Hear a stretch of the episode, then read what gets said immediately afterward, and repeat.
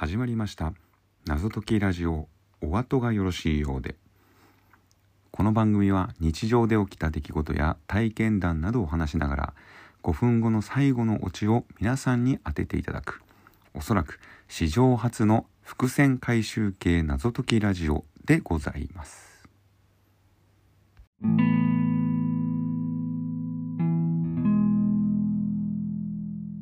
伝統工芸や伝統芸能代々作り方が伝承されてきてるわけではなくって親子喧嘩が伝承されている。うん何言ってるかよく分かりませんよね。はい。えっとですね先週「不夜城はなぜ回る?」という TBS の番組を見たんですね。でこれあのまあ東野さんと、まあ、ゲストの方が、まあ、MC をやられているで、えっと、毎週月曜から、えー、月曜の23時56分から、えー、放送されている、えー、バラエティ番組なんですけれども、えー、内容としてはですね、えー、毎回一人のディレクターが深夜なのに明かりがついている、まあ、建物や場所に、えー、アポなしで訪ねてですね、えー、深夜にもかかわらず何がそこで行われているのか、まあ、取材するという番組なんでございますね。はい。えー、例えばですね、えー、都内の、まあ、明かりがついていた、まあ、ガレージを、えー、訪ねてみると、え、そこではわかめを売るために、まあ、袋詰め作業をしている、え、48歳の、まあ、男性がいましてね、え、その人は、まあ、実は花火師の免許を持っていまして、まあ、毎年無償で東北地方のえー、人にですね。花火を見てもらいたいために、えー、わかめで、えー、まあ、稼いだお金でですねイベントを企画して、え実施していると。しかも無償で。すごいですね、えなのでそのために、まあ、その、え軍資金を貯めるために、え夜通し作業をしている。わかめの袋詰めをやっていると。えー、すごいですね。まあ、といったですね、えー、東野さん MC でですね、まあ、ディレクターの方がこう取材をして、えー、その場の、まあ、こう本当のこうドキュメンタルをお届けすると。まあ、いうような番組なんですけれどもねこの、えー、若若め詰めのですね48歳の男性も、え、まさにですねこう震災で、まあ、暗くなった、えー、子どもたちにですね明るい未来を照らしてあげたいと、まあ、そういう思いで、まあ、無償で、えー、毎年1回、えー、石巻の方にいてですね、えー、花火を上げてらっしゃるということらしいですね。うんまたですね、えまあ、ある地方で、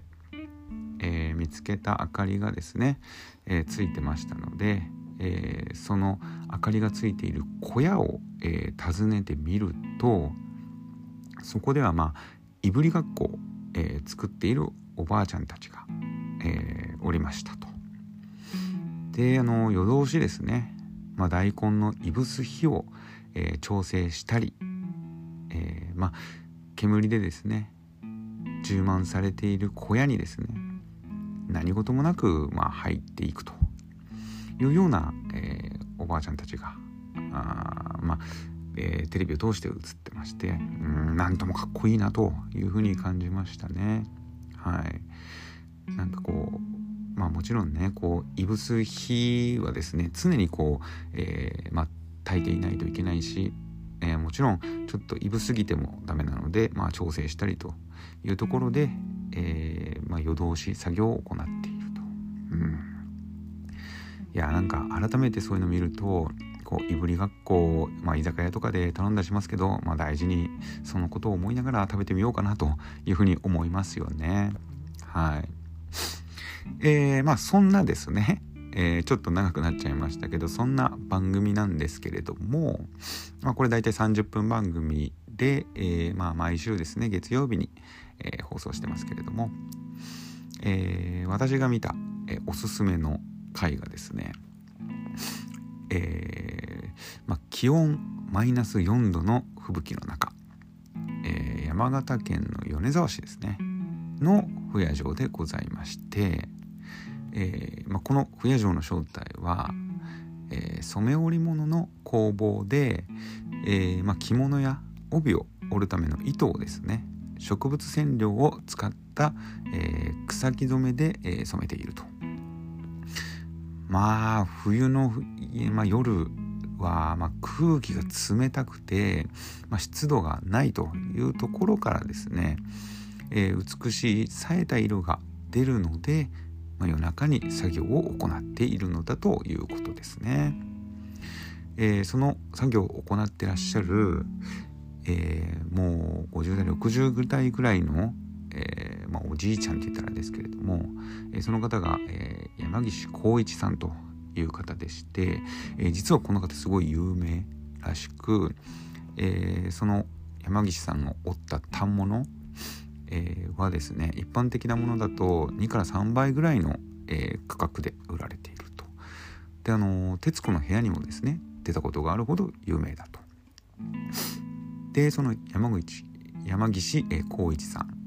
は、まあ、日本を代表する、えー、草木染めの作家さんだということらしいんですね。であのー、まあ、長男の、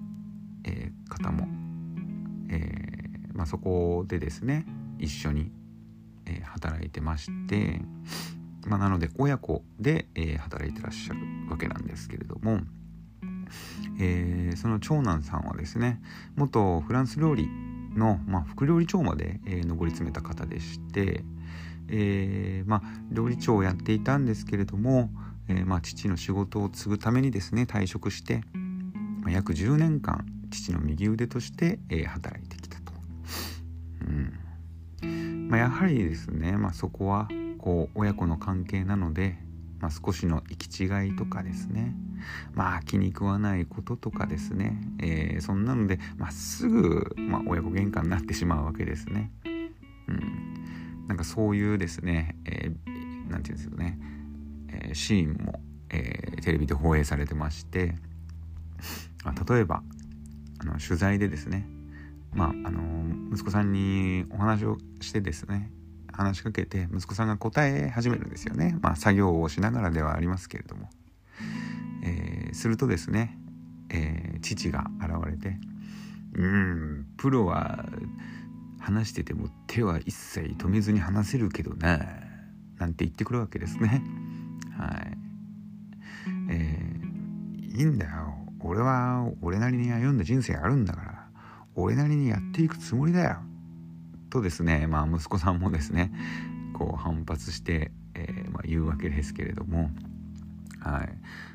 まあこうやってですね、まあ、衝突してしまうんですね。うん。まあ分かりますけどね。はい。えー、なんかこれを見ててですねいやまあ親子だからってねまあそんなね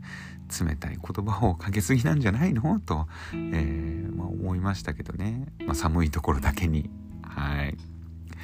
えー、まあ、ただですね、え、そんな喧嘩をしていてもですね、え、次の日にはですね、同じように朝早く起きて、えお互い何も語らず、え黙々と作業を始めるわけですね。うん。まあ、そこは、まあ、やっぱり親子だからこそ分かり合えるものなのかも、まあ、しれないですね。うん。で、あの、息子さんが、え取材の最後に言ってましたけれども、えー、伝承のほとんどは親子喧嘩なんだと。まあ手取り足取り教えられるものではなくまあ喧嘩し合って伝えられるものなんだと。なるほどなぁと。うん。まあなんかそう考えると伝統ってなんだろうなってちょっとこう考えさせられますよね。うん。まあただですねやり方をこう見よう見まねでえ、技を伝えていってるだけではないんだと。うん、まあ親子伝承というのは、まあ、親子同士ゆえの、えー、他人同士ではありえないこう冷たい言葉をかけたり無言になったり、まあ、逆に親子ゆえにまあ踏み込みたいけど、うん、まあ踏み込めない部分があると、うん、まあそういうことらしいですね。はい。難しい。うん。なんかこれを見てですね、うん、なんかこう、まあ、いつか息子さんがですね、まあ、父の考えにこう染まっていけるといいのかなというふうに思いましたね。うお後がよろしいようで。